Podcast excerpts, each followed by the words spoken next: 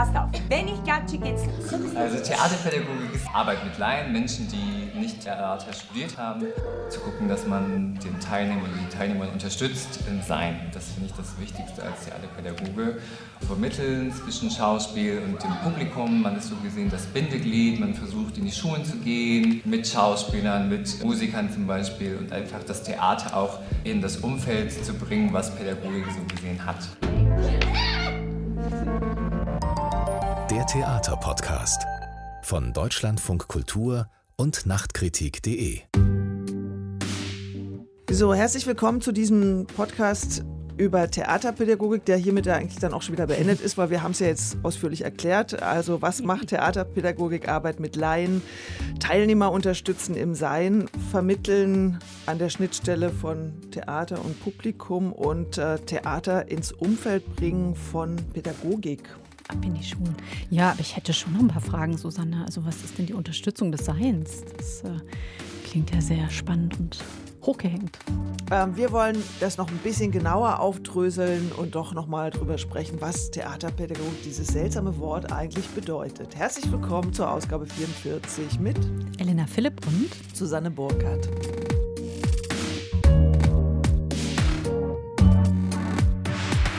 Genau, was Ben Retetzky da erklärt hat, da war noch an der Jungen Ulmer Bühne, das, äh, du sagst, das sperrig dazu. Ich finde auch zum Beispiel die Unterstützung im Sein so einen ganz interessanten Aspekt. Was ist das? Heißt das therapeutisch? Heißt das irgendwie selbstermächtigend? Was macht man denn da mit diesen Menschen? Die ja, und auch dieses, und dieses in die Schule gehen mhm. und Werbung fürs Theater machen, ist das dann vielleicht auch Marketing oder was? Pädagogik klingt halt immer so ein bisschen, ich bringe dir was bei. Mhm. So, da zucke ich schon erstmal so ein bisschen zusammen, vielleicht so mit Erfahrung aus der Schule, aber ich weiß nicht, was, was verbindest du denn mit Theaterpädagogik, Elena?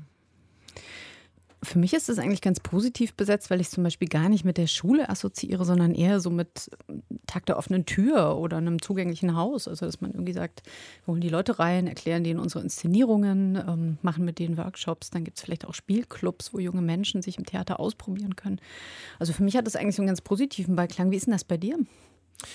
Naja, ich, also erstmal finde ich es sperrig, ist ein sperriger Begriff, finde ich, mhm. Theaterpädagogik, weil Theater ist für mich verbunden so mit Rausch und, und, und Kunst und Pädagogik ist halt so was Didaktisches.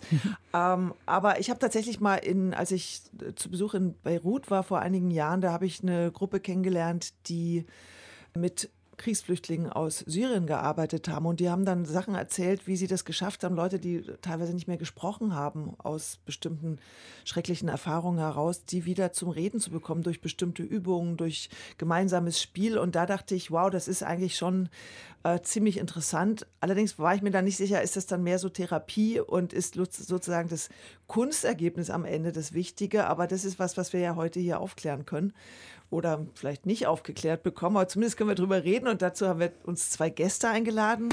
Wir müssen vielleicht noch mal erinnern, wir hatten im Theaterpodcast 29, da ging es um Kinder- und Jugendtheater und da haben wir so gemerkt, hm, da ist ja noch dieses Theaterpädagogik-Dingens. da gibt es so viel zu, zu sagen, da müssen wir einen eigenen Podcast machen und hier ist er jetzt. Genau, und die zwei Menschen, die wir eingeladen haben, vertreten auch genau diese Richtungen, nämlich einmal Theaterpädagogik an einem Haus, das sich tatsächlich auch stark an Kinder und Jugendliche richtet.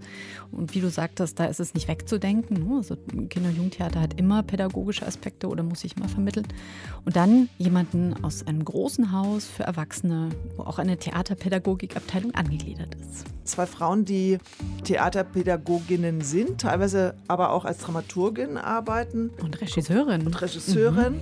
Und das sind bei uns im Studio. Zum einen ist hier Maya Nguyen von der Schaubühne in Berlin. Dort leitet sie die theaterpädagogische Abteilung und macht gerade ein Projekt mit dem Theater in Cottbus zum Thema gesellschaftlicher Rechtsruck. Hallo Mayan. Hallo, schön hier zu sein. Ja, ebenfalls schön, schön dass, dass, du da bist. bist.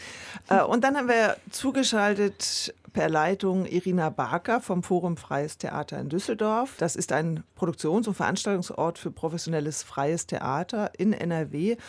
Und Irina ist dort Dramaturgin, aber auch Theaterpädagogin. Ganz herzlich willkommen. Ja, vielen Dank für die Einladung. Schön, dass ich hier und, sein kann. Und euch beide vereint etwas. Ihr habt nämlich beide am Institut für Theaterpädagogik in Osnabrück studiert. Das heißt, ihr kennt euch und seid jetzt auch ein bisschen traurig, dass ihr euch nicht sehen könnt, haben wir schon gehört. Ja, und das Interessante ist eben, dass ihr jetzt so den Schwerpunkt, Irina, du mehr auf Kinder- und Jugendtheater habt und äh, Mai an, er jetzt gerade mit Erwachsenen oder Jugendlichen arbeitet. Ja, also ihr habt ja schon gehört, äh, was im Vorspann gesagt wurde. Wie würdet ihr denn definieren, was Theaterpädagogik ist? Vielleicht mal an. Okay, ich wollte gerade sagen, Irina, willst du anfangen? ähm, okay, dann fange ich an.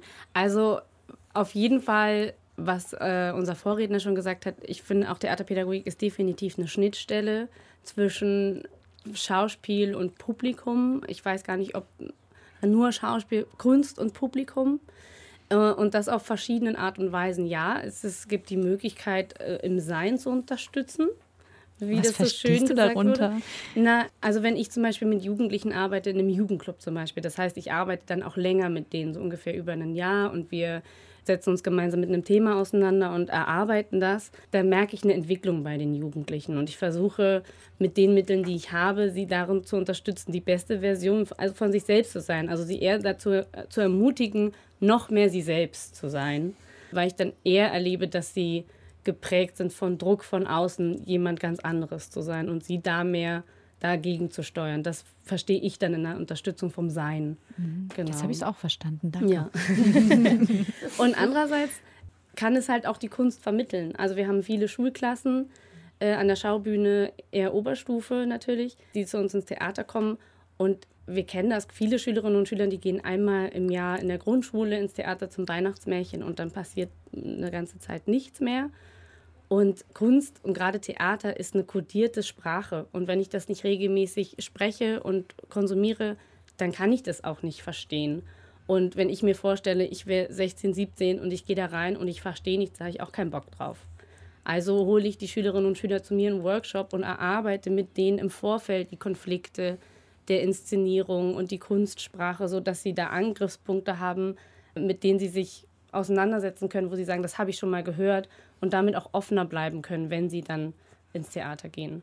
Das heißt, du gehst davon aus, dass Kunst auf jeden Fall vermittelt werden muss. Vielleicht nicht an alle, aber Theater ist definitiv elitär und das möchte ich gerne aufbrechen. Mhm. Irina, wie ist das bei dir? Was verstehst du unter Theaterpädagogik? Und findest du das auch so ein sperriges Wort wie ich? Ja, ich finde das auch ein sperriges Wort, Theaterpädagogik, und ich kann das ja total verstehen. So ein bisschen, dass man auch dieses Pädagogikbegriff damit äh, darin eigentlich nicht mit äh, etwas Positivem direkt in Verbindung bringt. Dabei ist so etwas wie Bildung oder Bildung durch Kultur, können eigentlich auch sehr positive Erfahrungen sein. Äh, die vielleicht nicht verschult sind, sondern eben genau irgendwie was mit Rausch oder mit Chaos oder mit einer ästhetischen Erfahrung, nennen wir das jetzt mal so, in Verbindung gebracht werden können. Und ich würde da Mayan auf jeden Fall auch recht geben. Ich würde diese Schnittstelle, Definition noch ein bisschen erweitern. Ich glaube, neben Kunst und Publikum hat sich dieses Feld auch in den letzten Jahren wahnsinnig weiterentwickelt und das ist eigentlich auch an der Schnittstelle von Dramaturgie, von Öffentlichkeitsarbeit, von künstlerischer Praxis und von Community Building. Ich habe das Gefühl, es gibt irgendwie so ein ganz neues Arbeitsfeld, der jetzt auch nochmal entsteht, der sich wahnsinnig weiterentwickelt hat und auch irgendwie in Entwicklung ist und der auch nicht abgeschlossen ist.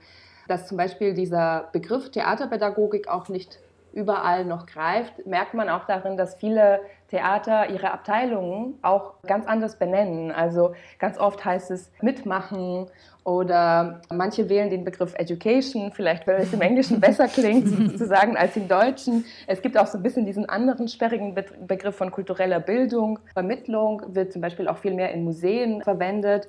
Also das ist irgendwie auf jeden Fall ein Feld, was in Bewegung ist und was auch nicht abgeschlossen ist. Was würdest du sagen, warum sich das so rasant verändert hat in letzter Zeit? Weil die Theater gemerkt haben, wir brauchen da eine Veränderung. Uns, weiß ich nicht, im schlimmsten Fall stirbt das Publikum weg oder wie erklärst du dir, dass das sich so stark verändert hat? Naja, einmal zahlenmäßig habe ich zuletzt gelesen auf der Seite vom Bundesverband Theaterpädagogik, dass sich die Anzahl der Stellen in der Theaterpädagogik seit den 90er Jahren an Theatern verdreifacht hat. Und das hat bestimmt was damit zu tun, also mit dieser Angst davor, dass vielleicht das Publikum sich nicht mehr so stark fürs Theater interessiert, dass diese Art von Abo- oder Stammpublikum als Modell vielleicht gar nicht mehr so funktioniert.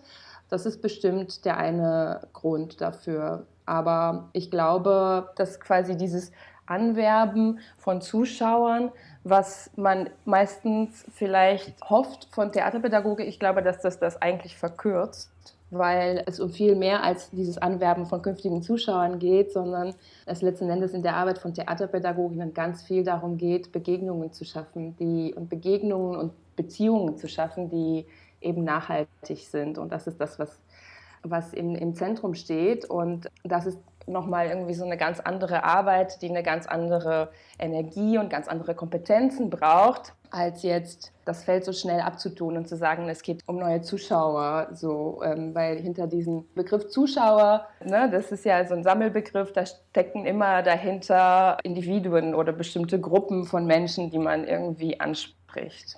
Mal an, wie ist das denn an der Schaubühne? Also Beziehungsarbeit sagte Irina jetzt gerade, ähm, Publikumsgewinnung oder auch Publikumsbindung spielt bestimmt eine Rolle. Was ist denn so dein Arbeitsauftrag und was ist dir wichtig? Du sagtest vorhin, du willst das Theater öffnen, aber was sollst du tun und was machst du daraus? ähm, was soll ich tun? Ich habe ich hab Gott sei Dank das Glück, dass mir an der Schaubühne sehr vertraut wird und äh, mir viel freie Hand gelassen wird in dem, was ich mir als Aufgabe setze, was ich erreichen möchte mit unserer Theaterpädagogik. Und der Auftrag, den ich mir quasi stelle, ist, unser Publikum schon zu erweitern, aber nicht in dem Sinne, dass ich denke, die Schaubühne braucht unbedingt mehr Publikum. Das ist jetzt nicht wirklich ein Problem bei uns, zum Glück. Aber ich möchte gern das Publikum ein bisschen in dem Sinne erweitern, dass es diverser wird. Weil ohne da despektierlich zu sein, ist unser Publikum schon in einem älteren Semester zu finden. Jetzt auch nicht so wahnsinnig divers. Das ist ein großes Anliegen, das aufzubrechen und vor allem auch Menschen ans Haus zu bringen, die jetzt im ersten Augenblick nicht denken, ich habe heute total Lust, Theater zu gucken. Also genau da Zugänge zu schaffen, das finde ich total wichtig. Und das mhm. funktioniert ganz gut über die Workshops, die wir geben. Die geben wir für Schülerinnen und Schüler als auch für Erwachsene. Und über die Publikumsgespräche. Also die Publikumsgespräche sind sehr gut nachgefragt und es ist auch immer öfter, dass wirklich ein richtiges Gespräch entsteht und es eben nicht so eine Podiumsdiskussion ist, wo auf der Bühne geredet wird und dann kommt vielleicht mal eine Meldung, sondern es ist wirklich eher so ein Clip-Klapp zwischen Zuschauerraum und äh, Bühne und das genieße ich sehr. Und ich hoffe, je länger ich an der Schaubühne hoffentlich sein kann, dass das weiter Früchte tragen kann. Was ich bei dir spannend finde, mal an, ist ja, du bist ja nicht einfach irgendwie nach dem Studium da in diese Richtung gegangen, sondern du hast ganz früh selber schon Theater gespielt und zwar in Cottbus mhm. und bist ja eigentlich durch eigene Erfahrungen, durch dein Leben in Cottbus vielleicht auch zum Theater gekommen. In dem Text über dich auf der Seite von der Schaubühne, da schreibst du, in einer Stadt, in der mir gesellschaftliche Zuschreibungen und Vorurteile täglich begegneten, hatte ich auf der Bühne des Piccolo, das ist dieses Kinder- und Jugendtheater in Cottbus, die Freiheit, alles zu sein und zu tun, was was ich wollte. Das heißt, Theater war für dich dann so eine Art Schutzraum, so eine Art Kreativraum, wo du dich nicht ausgegrenzt gefühlt hast, wie vielleicht sonst manchmal im Alltag der Stadt Cottbus, oder? Genau, also das Piccolo Kinder- und Jugendtheater, das ist wirklich, das ist mein Wohnzimmer, das ist meine Kinderstube. Mhm. Da stand ich das erste Mal mit sieben auf der Bühne und ich glaube das letzte Mal mit 21. Also und seitdem komme ich immer wieder zurück zur Veranstaltung. Und ja, das war mein Schutzraum. Das war der Raum, wo ich mich auch ausprobieren konnte. Also was ich eingangs schon gesagt hatte, Jugendlichen die Möglichkeit zu geben, auszuprobieren, wer sie eigentlich sind. Das hatte ich dort ganz doll und ich hatte dort auch wertungsfreie Rückmeldungen zu dem, was ich dort ausprobiert habe. Da war niemand, der gesagt hat, das war jetzt aber affektiert oder da warst du arrogant. Das war sehr wertungsfrei und es war sehr wertschätzend und das hat mich wahnsinnig geprägt in meiner Entwicklung, zu, um eine erwachsene Person auch zu werden. Und ja, irgendwann kam ich natürlich an den Punkt, wo ich dachte, warum das nicht zurückgeben? Das ist doch eigentlich eine super schöne Aufgabe. Und Theater hat mir einfach schon immer Spaß gemacht. Ja, und da habe ich fiel die Entscheidung nicht schwer. Theaterpädagogik zu studieren. Das hilft dir wahrscheinlich auch in deiner Arbeit, weil du natürlich immer weißt, wovon du sprichst. Also du hast sozusagen auch die andere Seite erfahren. Genau, ja. genau. Irina, du aber auch, ne? Du bist ja ausgebildete Schauspielerin. Hast du selbst gespielt oder hast du auch solche Erfahrungen als Kind und Jugendlicher gemacht? Die mal an? Ja, auf jeden Fall. Also ich bin in Rumänien geboren und aufgewachsen und äh, habe da eben selber ähm, in der Schule Theater gespielt und dann halt auch Schauspiel studiert. Und während meines Schauspielstudiums habe ich angefangen, mit Kindern zu arbeiten und habe angefangen, mich sehr irgendwie für dieses Arbeitsfeld zu interessieren und fand das irgendwie viel, viel spannender als, ähm, also das Schauspielstudium, was ich gemacht habe, war auf eine Art und Weise sehr altmodisch und ich mochte das irgendwie viel, viel lieber mit Laien zu arbeiten und so ein bisschen an diese Begeisterung für Theater auch zu erwecken in anderen und das war halt so mein Weg, warum ich eigentlich letzten Endes auch zum Studieren nach Deutschland gekommen bin. Das kann ich total teilen, auch wenn ich jetzt nicht so einen Ort habe oder ein Theater habe, mit dem ich mich irgendwie so total identifiziere. Aber das ist auf jeden Fall ein Nebeneffekt von solchen theaterpädagogischen Projekten. Wir haben am FFD zum Beispiel extrem viele Künstlerinnen, die gerade ihre Arbeiten im FFD zeigen oder gezeigt haben, die jetzt eng mit uns zusammenarbeiten und die aber dem FFD über Jugendtheaterprojekte von vor 10, 15 Jahren noch verbunden sind sozusagen und so ihren Weg gefunden haben in dieser Arbeit. Apropos Studium, also gibt es dann so ein klassisches Theaterpädagogikstudium oder rutschen da viele auch über irgendwelche Nebengleise rein? Ich weiß gar nicht, ob es ein klassisches Theaterpädagogikstudium gibt. So lange kann man das ja auch noch gar nicht studieren. Und an der Hochschule Osnabrück ist es tatsächlich so, das Studium, das Irine und ich gemacht haben, das ist ein Bachelor. Das hat sich tatsächlich interessanterweise geändert. Ich kann mich noch erinnern, als ich an die Hochschule kam, Irina ja noch vor mir, da waren auch viele, die schon so fast 30 waren oder schon 30 und das als zweiten Studienweg nochmal gemacht haben und es gefunden haben. Und je länger es diesen Studiengang gibt, also als ich weggegangen bin, hat, glaube ich, der neue Jahrgang ausschließlich aus schulabschließenden Personen bestanden, die gerade ihr Abitur gemacht haben. Also da ist auch der Altersdurchschnitt im Jahrgang total runtergegangen. Das war sehr spannend. Aber dort, wo man Theaterpädagogik als Master studieren kann, da sind ganz viele Leute, die vorher zum Beispiel soziale Arbeit studiert haben oder andere Dinge, die das quasi als aufbauendes, aufbauendes Studium benutzen. Mhm. Ja. Aber wenn ihr jetzt sagt, das ist ein Fach auch mit Quereinsteigern, das sich aber etabliert hat als ähm, Sozial- oder als Hochschuldisziplin, Mayando sagt es gerade soziale Arbeit. Ne? Wir haben uns das vorher auch gefragt. Wir haben so, Susanne und ich, drei Begriffe irgendwie gefunden, als wir irgendwie über das Thema Theaterpädagogik nachgedacht haben. Vermittlung, Marketing und dann eben auch Selbstermächtigung. Das heißt, was für eine Rolle spielen dann diese Aspekte?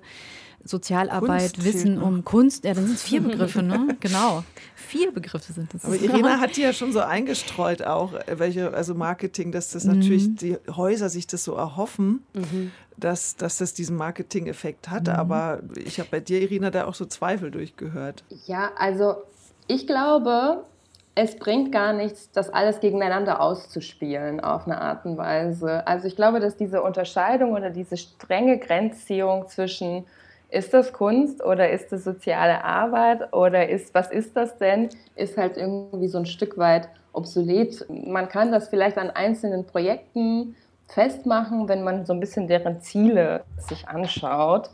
Aber es gibt halt Projekte, die äh, mit Laien arbeiten, die sind künstlerisch. Alle kennen zum Beispiel Rimini-Protokoll. Ich würde jetzt nicht behaupten, das ist ein theaterpädagogisches Projekt, aber trotzdem hat es diese Arbeit mit Laien, hat es diesen Begriff Expertinnen des Alltags zum Beispiel geprägt.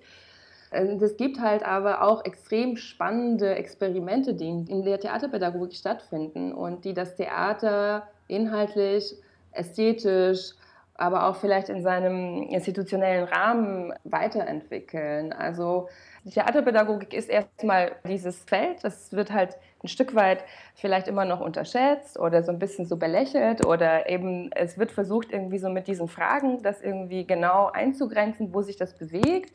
Und ich glaube, das ist nicht einfach zu beantworten und zu sagen, so und so ist das, weil ich glaube, das hat mit den einzelnen Arbeitsaufträgen zu tun. Also es gibt durchaus theaterpädagogische Projekte, die sind in der sozialen Arbeit verankert. Es gibt ja auch Theaterpädagogik in Justizvollzugsanstalten oder so. Oder es gibt Theaterpädagogik in Jugendfreizeiteinrichtungen. Das gibt es auf jeden Fall als so ein Arbeitsfeld. Das, worüber wir vielleicht hier ein bisschen mehr sprechen, ist die Theaterpädagogik an Theatern. Aber es gibt auch außerhalb von Theatern diese verschiedenen Arbeitsfeldern. Und dann gibt es aber auch diese Art von künstlerischer Praxis mit Laien, die künstlerische Projekte hervorrufen kann und hervorruft. dass es vielleicht auch so irgendwie das Theater so ein bisschen so ein Stück weit auch herausfordert. Also in der Theaterpädagogik ist es auch das, was Mayan jetzt an der Schaubühne sagt, dass in den Jugendclubs sind vielleicht schon die diverseren Ensembles da, die ganz oft auf der großen Bühne noch bemängelt werden. Oder da finden die interaktiven Formate schon statt. Oder da hat man sich mit Theater und Digitalisierung schon vor zehn Jahren angefangen zu beschäftigen, sozusagen. Also so kann man das, dieses Feld von Theaterpädagogik ja auch sehen.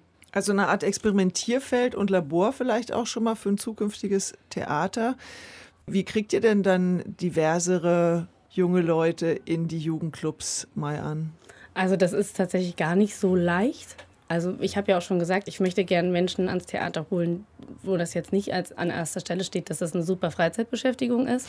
Und die natürlich ranzuholen, ist nicht so leicht. Aber ich habe tolle Verbindungen zu super engagierten Lehrkräften zum Beispiel und äh, auch zu einzelnen Vereinen und Freizeiteinrichtungen. Und da gezielt junge Menschen anzusprechen. Ich habe das auch immer wieder, dass eben engagierte Lehrerinnen und Lehrer mit ihren Klassen kommen und dann picke ich mir natürlich aber auch die raus, wo ich merke, die haben total Spaß, da ist ganz viel Potenzial. Also die genießen diesen Raum, in dem sie sich ausbreiten können. Die picke ich mir dann natürlich auch manchmal raus. Also es ist eher viel gezielte Ansprache. Und was sagst du denen? Also was sind sozusagen die mhm. Ankündigungen, Lockmittel, Versprechungen, Komm her. Erfahrungen? Genau. Komm her, mach mit. Äh, nee, es ist eher tatsächlich ein, ein Bekräftigen, ein zu sagen, ich sehe da ganz viel Potenzial. Du wirkst ganz toll, wenn du hier deine Szene spielst zum Workshop. Wenn du Lust hast, ähm, wir haben hier ein Projekt, mach mit. Ich hätte dich gern dabei. Ja. Wie ist es dann mit der, das sind so zwei Begriffe, die mir in dem Kontext immer in den Kopf kommen, ist sowas wie Verantwortung, also längerfristig und auch Nachhaltigkeit, weil mhm. das ist ja vielleicht dann nochmal eine Frage auch an Irina in der freien Szene, weil oft gibt es ja so Projektförderung für eine bestimmte Zeit und dann ist man durch und dann sagt man, Dankeschön, war ganz schön mit dir, sieh mal zu, wie du klarkommst. Also wie steht es um diese beiden Dinge, Verantwortung und Nachhaltigkeit? Vielleicht jetzt direkt an dich, Irina. Ja, also ich glaube, das sind auf jeden Fall ja, zentrale Begriffe in dieser Arbeit.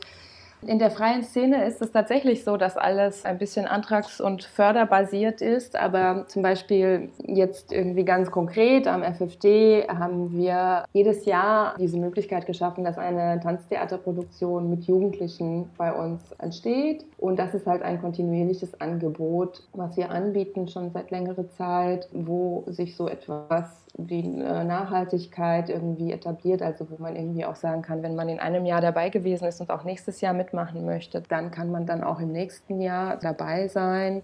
Und zu der Verantwortung hat das vielleicht auch damit zu tun, also ich habe ja am Anfang auch von diesem Beziehungsaufbau gesagt. Und das ist natürlich so, dass man nicht nur mit dem Publikum oder mit Jugendlichen irgendwie in Beziehung tritt, sondern auch mit den sogenannten Multiplikatorinnen, mit den Lehrerinnen, mit, den, mit verschiedenen städtischen Trägern, mit Jugendfreizeiteinrichtungen, mit denen man zusammenarbeitet. Denen trägt man ja auch eine bestimmte Verantwortung irgendwie so gegenüber eben irgendwie so Kooperationen aufzubauen und weiterzuentwickeln.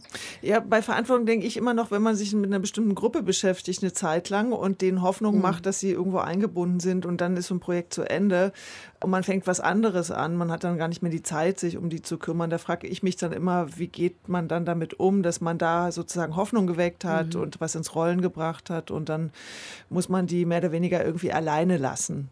Ähm, wenn ich da einhaken darf, also zum Thema Nachhaltigkeit.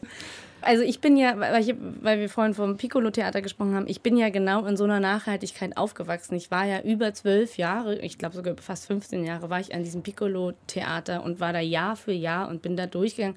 Da gibt es Schauspielerinnen und Schauspieler, die kennen mich seit ich sieben bin und die treffe ich dort immer noch wieder und das ist eine wahnsinnige Nachhaltigkeit und ich kehre da ja immer noch hin zurück und gerade machen wir auch ein Projekt in Kooperation mit dem Piccolo Theater Cottbus und das ist wahnsinnig schön und es ist ganz warm. An der Schaubühne aber zum Beispiel, da ist jetzt Theaterpädagogik nicht das Hauptthema, wie an einem Kinder- und Jugendtheater. Wir, wir haben da einen Club und mehr gibt es nicht. Wir haben sonst Produktion voll. Es ist auch immer wieder schwer, einen Raum zu kriegen für Proben. Und da habe ich mich auch immer wieder mit der Frage konfrontiert, sollte ich da nicht einfach mit den gleichen Jugendlichen immer und immer wieder arbeiten für Nachhaltigkeit? Aber wenn wir halt nur diese 15 Plätze haben maximal, dann nehme ich auch jedes Jahr 15 anderen Jugendlichen die Möglichkeit, es auch auszuprobieren. Also dann lieber ein Projekt mitmachen, da Feuer fangen und vielleicht auch in andere Projekte gehen, als dass ich die Möglichkeit gebe, dass es immer jedes Jahr die gleichen sind, weil dann nehme ich auch wieder anderen eine große Chance. Mhm. Und gibst du denen dann sozusagen Adressen an die Hand, wo sie es mal probieren können, wenn sie weitermachen wollen? Oder ja, selbstverständlich. Ja. Mhm. Also wir haben auch hier in Berlin, gibt es auch einen Verteiler von allen Theaterpädagogikabteilungen der Berliner Häuser. Und wenn da Plätze frei sind in Projekten, dann wird es auch in einer Rundmail rumgeschickt, damit äh, das verteilt wird, auf jeden mhm. Fall. Mhm. Vielleicht noch interessant zu dem Thema zu ergänzen, ist ja auch, dass zum Beispiel ganz oft bei Intendanzwechseln an Theater oder so, die Theaterpädagoginnen oder diese Abteilungen öfters die Personen sind, die auch gar nicht gehen, sondern zum Teil auch bleiben an diesen Häusern und da weiterarbeiten, weil sie eben diese Art von Vernetzung in der Stadt, diese Zusammenarbeit mit, städtischen, mit verschiedenen städtischen Trägern, mit Schulen und so weiter, weil das ja irgendwie ein wahnsinniges Wissen ist und eine Kompetenz ist, die in diesen Abteilungen da ist die wirklich eine sehr lange Zeit braucht, um aufgebaut zu werden. Weißt du, was mir aufgefallen ist, Irina? Ich habe noch gar nicht verstanden, wie bei euch Jugendliche eingebunden sind am FFT. Also was für Projekte macht ihr für und mit denen? Du sagst, es ist auch Aufgabe der KünstlerInnen, das heißt, die machen das selbst? Ja, zum Teil ist das tatsächlich so. Also wir haben verschiedene Bereiche würde ich jetzt sagen, wir sind ja ein Produktionshaus, das heißt, unsere Hauptarbeit ist die, dass wir mit Künstlerinnen und Künstlerinnengruppen zusammenarbeiten in Koproduktionen und Jugendliche sind aber zum Beispiel in diesem Kinder- und Jugendtheaterbereich. Das gibt es im, ich sag, ich nenne jetzt mal im Erwachsenentheater oder Abendspielplan oder wie man auch immer das nennen würde. Zum Beispiel ist das gar nicht so weit verbreitet, aber wenn ein Stück für Kinder oder für Jugendliche erarbeitet wird, dann sind meistens schon im Entstehungsprozess Kinder und Jugendliche involviert. Also durch äh, Patenklassen oder es gibt zum Beispiel sowas wie Kinderdramaturginnen, mhm.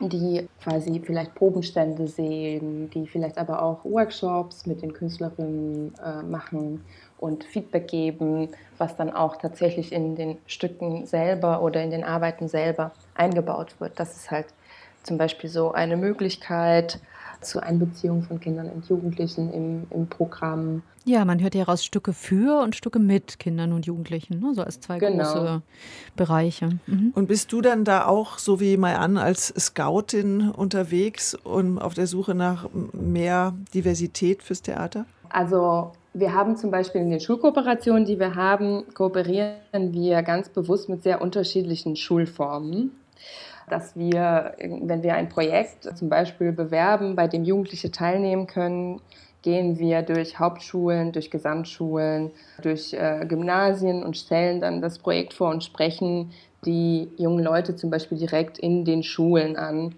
Genauso haben wir auch Kooperationen mit Jugendfreizeiteinrichtungen. Natürlich ist es so, dass sich das halt auch immer im Programm abspiegelt, wie ein Publikum sozusagen ist. Wir haben zum Beispiel auch eine Seniorinnengruppe, die auch dem FFT sehr verbunden ist. Und wenn die Seniorinnen ihr Stück präsentieren, dann ist das Publikum etwas älter. Äh, etwas älter, genau. Genauso, wenn wir Ach, eine Enkel? Vorstellung haben mit tauben Darstellerinnen, dann ist irgendwie ein großer Teil der Gebärdensprach-Community fühlt sich davon angesprochen mhm. und sitzt dann irgendwie sozusagen im Publikum. Genauso ist es halt auch mit äh, jungen Menschen. Mhm.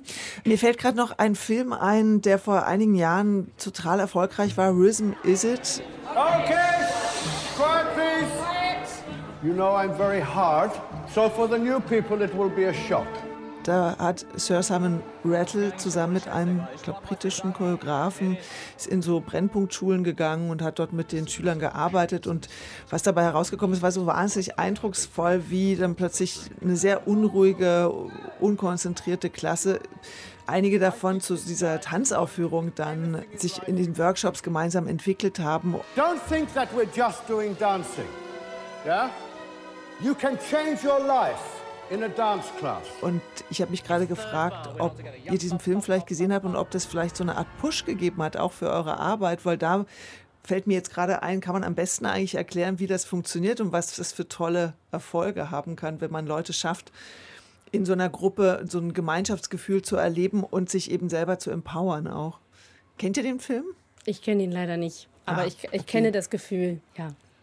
Du, Irena, kennst ich, du den? Ich kenne den Film genau und ich habe auch so ein bisschen diesen Hype, glaube ich, mitbekommen, den der Film ausgelöst hat. Und ich glaube, das hat auf jeden Fall äh, bestimmt irgendwie dazu beigetragen, dass man diese Art von künstlerischer Arbeit mit Schülerinnen nochmal dem Ganzen irgendwie so einen bestimmten Push gegeben hat oder dass vielleicht auch politische Entscheidungsträgerinnen vielleicht sogar da, also so durch äh, sowas irgendwie so beeinflusst wurden, so kulturelle Bildung oder so eine Arbeit irgendwie so weiter zu unterstützen. Ich glaube, das kann auch extrem schnell in die andere Richtung sozusagen reinrutschen, dass man diese Art von Arbeit, das auch ein bisschen so ein Stück weit verklärt, diese Form von Arbeit. Mhm ähm, so, also ich glaube nicht unbedingt, dass das immer irgendwie so ein Anspruch sein muss oder sein kann, irgendwie so entwicklungspsychologische äh, Prozesse in Menschen auszulösen durch diese Arbeit, weil im Grunde genommen ist es ja auch immer irgendwie eine Art von Theaterarbeit, die da gemacht wird, die jetzt nicht alle möglichen Probleme oder gesellschaftliche Probleme irgendwie reparieren kann, die es mhm. gibt. Es ist ja auch eine Überforderung. Ne? Also wenn du sagst Verklärung dieser Arbeit, aber natürlich auch eine extreme Last, wenn man sagt, ihr müsst jetzt Ergebnisse produzieren, also dass mhm. unruhige Jugendliche irgendwie sich selbst finden und mhm. verwirklichen mhm. und ruhig werden und so. Ähm, da sind wir ja eigentlich genauso in dieser Mitte dieser zwei Bereiche soziale Arbeit und Kunst. Mhm. Ähm, Mai an, wie verortest du deine Arbeit da oder wie guckst du jeweils nach den Anteilen? Na, wie Irina das gerade schon so schön gesagt hat, dass Theaterpädagogik kann nicht die Probleme reparieren und auch schon gar nicht die Welt retten, aber was Theaterpädagogik Pädagogik, glaube ich, tun kann, ist Räume zu schaffen und Bühnen zu geben, um Dinge anzusprechen. Was dann daraus gemacht wird, das ist ja aber auch in der Hand der Gesellschaft, des Publikums. Was mache ich mit den Dingen, die mir gerade gesagt werden?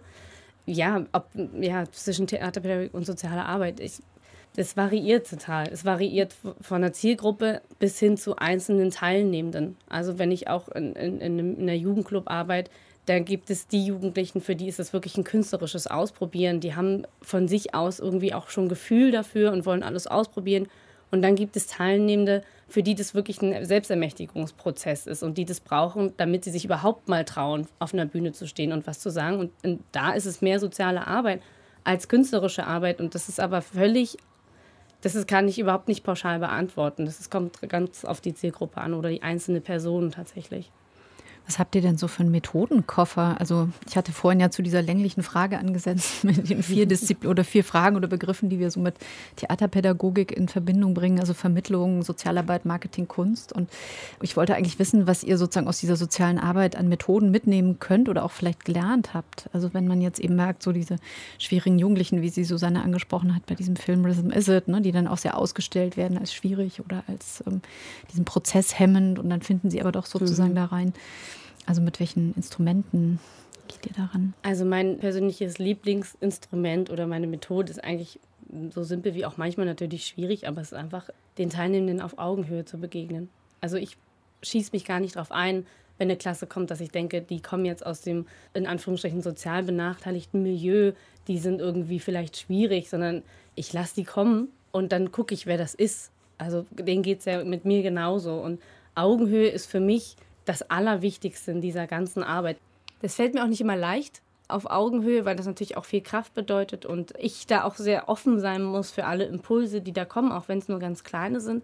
Aber bisher kann ich sagen, hat es funktioniert und bisher bekomme ich da auch gutes Feedback. Also was ich in der Schaubühne immer wieder höre, unsere Workshops, unsere Vorbereitenden gehen vier Stunden und danach machen wir nochmal eine Feedbackrunde und es ist, vergeht kein Workshop, wo nicht mindestens ein Schüler oder eine Schülerin sagt, ja, ich hatte überhaupt keinen Bock hierher zu kommen. Ich dachte, das wird richtig scheiße. Ist es aber gar nicht. Und das hören wir fast, fast jedes Mal. Und ich glaube, das ist ganz toll dem geschuldet, dass ich versuche, den Teilnehmenden klarzumachen, das ist nicht mein Raum, in den hier kommt, das ist unser Raum und wir versuchen, den gemeinsam zu bespielen. Mhm. Ich möchte gerne noch was von euch wissen. Und zwar erinnere ich mich im Theaterpodcast Ausgabe 29 zum Kinder- und Jugendtheater. Da sagte Patrick Wildermann, der auch äh, in der Jury vom Augenblick mal war, der sagte, es gibt ein großes Tabu im Kinder- und Jugendtheater, das ist nämlich Suizid. Da wird eigentlich gar nichts zu gemacht. Und dann sagte Mina Salipur, das stimmt ja gar nicht, weil ich habe gerade was in die Richtung gemacht. Und ich mache sowieso als Regisseurin das, worauf ich Bock habe und wo ich das Gefühl habe, das passt. Und dann kommen dann die Theaterpädagoginnen dazu. Jetzt mal die Frage an euch. Stimmt das jetzt mit diesem Suizidthema, dass man das versucht zu vermeiden? Oder also solche schwierigen Themen, die wahrscheinlich sehr betreuungsintensiv auch sind, um da, also ja, keine Ahnung, nicht diesen Werteeffekt wieder auszulösen oder so. Sind das Sachen, die ihr vermeidet oder irrt sich da der Patrick Wildermann? Ich glaube, es ist so beides. Also, weil es ist ein schwieriges Thema und es gibt, aber es ist nicht das einzige schwierige Thema. Ich kann ja auch nur für mich sprechen. Ich versuche eigentlich nicht irgend bestimmte Themen zu vermeiden, sondern eher zu schauen, mh, mm, welchen Rahmen brauchen die und wenn ich merke, ich kann das nicht auffangen, dass ich versuche, mir Hilfe zu suchen.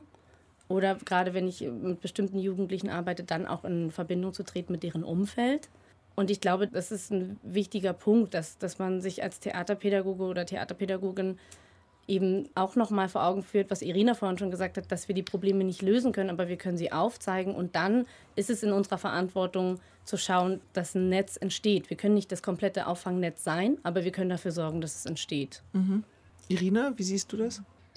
Ja, ich musste auch an Patricks Aussage zuletzt denken, tatsächlich, weil dieses Stück, was wir jetzt gemacht haben, auch dieses Thema äh, so ein bisschen äh, thematisiert. Ja, und ich glaube, wir sollten nicht tabuisierte Themen versuchen zu vermeiden, aber ich glaube, es gibt auch bestimmte Kompetenzen oder Bereiche, wo auch so Theaterpädagogik da äh, das nicht mehr auffangen kann. Also wo man vielleicht mit Psychologinnen anfangen muss, zusammenzuarbeiten oder aber auch mit anderen Bereichen, je nachdem, was man jetzt wie äh, erforschen möchte. Ich sehe das nicht so, dieses Vermittlung sozusagen so von oben herab. Die Künstlerinnen denken sich was aus und das ist dann irgendwie zu intensiv oder zu stark und dann kommen die Theaterpädagoginnen und dann vermitteln sie das. Ich glaube, ich glaube, und fangen das irgendwie auf. Ich glaube, das stimmt nicht so. Und auch die Theaterpädagoginnen sind irgendwie in dem Sinne zum Beispiel wirklich keine jetzt Psychologinnen oder mhm. so. Also ne, da mhm. muss man ja auch noch mal vielleicht genau hinschauen. Wir sind am Ende. Elena, lass uns doch mal ganz kurz zusammenfassen, was wir jetzt erfahren haben. Also es ist, man muss gar nicht so krass unterscheiden zwischen, ist das jetzt Kunst oder ist das äh, soziale Vermittlung oder ist das Unterstützung im Sein oder wie hieß das? Mhm. Teilnehmer mhm. unterstützen im Sein. Das gehört auch dazu zur The Theaterpädagogik und das ist ein Feld, was sich sehr entwickelt hat. Genau, ich fand ähm, die Aussage wichtig mit auf Augenhöhe arbeiten und mal mhm. gucken, wer kommt. Also, dass man gar nicht mit so einem Programm rangehen ich sage jetzt mal sollte, um es stark wert, nicht wertneutral zu formulieren, sondern dass man tatsächlich irgendwie einen Raum für gemeinsames Arbeiten, Angucken, Ausprobieren schafft und dass das auch die Chance ist, ne? dass man diese Räume hat, die nicht vordefiniert sind, wo man wie in der Schule jetzt nicht bewertet wird, sondern sein kann und vielleicht dann irgendwie die beste Version seines Selbst wird. Und für alle, die dieses Wort Theaterpädagogik zu sperrig ist, wie für mich mhm. manchmal. Da kann man auch Vermittlung sagen. Und ähm, jetzt an euch beide die Frage zum Schluss, was wünscht ihr euch denn für eure zukünftige Arbeit jenseits von verlässlichen Spielplänen und äh, Geld wahrscheinlich, um alles umsetzen zu können, was man sich so wünscht? Irina, diesmal du zuerst. Ja, also ich, ich glaube durchaus, dass ich sag mal, für dieses theaterpädagogische Arbeiten an Theatern auch so ein Umdenken irgendwie stattfinden muss und dass das durchaus irgendwie noch ein bisschen stiefmütterlich behandelt wird und mit ungenügend Ressourcen auch seitens von der Theater sozusagen ausgestattet wird. Und ich glaube, da auch irgendwie eine Gleichberechtigung zu schaffen und diese Arbeit als wirklich einen eigenen, sehr wichtigen Bereich anzuerkennen der natürlich auch äh, bestimmte Ressourcen irgendwie sozusagen braucht, um diese Ressourcen freizuschaffen und das nicht als on top zu sehen. Also wir machen das Wichtige und dann passiert noch das. Ich glaube, das ist halt etwas, was ich mir so wünschen würde im Allgemeinen und ganz konkret jetzt für meine eigene Arbeit, ja, wünsche ich mir, dass wir durch diese Folgen, die jetzt die Pandemie hat und die jetzt so sichtbar werden, ich meine auch im Bereich in der Zusammenarbeit mit Schulen oder mit jungem Publikum sehe ich das, was für Folgen jetzt die Pandemie auch ausgelöst hat, auch auf verschiedenen Ebenen. Und ich hoffe, dass wir da Wege finden, damit umzugehen. Was genau meinst du da? Also was fällt euch auf? Also ich bekomme halt so ganz viel die Rückmeldung, dass die Kinder und Jugendlichen, dass es viel mehr Essensstörungen gibt, dass sie halt so ein auffälliges, stärkeres, auffälliges soziales Verhalten irgendwie merken. Und ich glaube, dass zum Beispiel auch, ich habe vorhin auch äh, von diesem Bereich Schultheater gemerkt, da ist jetzt in den letzten zwei Jahren auch extrem wenig passiert. Und das ist halt auch zum Beispiel eine Arbeit, die an Schulen auch ähm, so ein bisschen stiefmütterlich behandelt wird. Dafür müssen jetzt irgendwie Theater mit mit Schulen und mit den jungen Menschen irgendwie eigentlich versuchen, wieder Kontakt aufzunehmen und wieder die Strukturen, die jetzt ein bisschen liegen geblieben sind, äh, auch wieder aufzubauen und wieder gemeinsam Projekte zu machen, in denen man sich begegnet und über diese Themen spricht. Merkst du auch eine Veränderung, äh, Mai, an bei den Jugendlichen durch die zwei Jahre Pandemie? Ich persönlich merke es nicht so stark, weil ich ja gar nicht äh, in so einer Intensität mit, mit den gleichen Jugendlichen arbeite. Aber mir wird es auch berichtet von Lehrenden und von Multiplikatorinnen auf jeden Fall. Und bei den Wünschen, die Irina da jetzt auch dahingehend formuliert hat, kann, das kann ich nur unterschreiben. Und es ist ganz interessant, manche Schulen fehlt jetzt die Kapazität, ins Theater zu gehen, wird mir immer wieder zurückgemeldet, weil sie äh, Bildungslücken nachholen müssen. Da würde ich mir dann aber auch wünschen, bei anderen Schulen, dass mehr Zeit frei gemacht wird für Theater. Es gibt auch Schulen, die dafür keine Zeiten frei machen, die sagen, vier Stunden Workshops zu viel, das ist ja quasi ein Wandertag. Und da das Potenzial von Theaterpädagogik noch mehr zu erkennen und den Schülerinnen und Schülern da auch die Möglichkeit zu geben, das würde ich mir wünschen. Und ich würde mir wünschen, dass auch Erwachsene Theaterpädagogik mehr für sich entdecken. Also ich merke immer wieder und höre immer wieder, dass es eben viel mit Kinder- und Jugendtheater in Verbindung gebracht wird, aber dass man das auch als erwachsene Person nutzen kann. Ganz herzlichen Dank an Irina Barker, Dramaturgin für Kinder- und Jugendtheaterprojekte am Forum Freies Theater in Düsseldorf. Und an Maya Nguyen, Leiterin der Theaterpädagogik an der Schaubühne am Lienener Platz in Berlin. Schön, dass ihr da wart. Ja, danke schön. Hat mir großen Spaß gemacht. Dito. danke ja, sehr. ebenfalls Tschüss, vielen Dank. Und wir Tschüss. wünschen, dass eure Wünsche in Erfüllung gehen. Ja. Und äh, wenn ihr, unsere Podcast-Hörer, Wünsche an uns habt zu Themen, über die wir sprechen sollen, dann haben wir diese E-Mail-Adresse theaterpodcast.deutschlandradio.de. Schreibt dahin und vielleicht ist das dann das nächste Thema unseres Podcasts.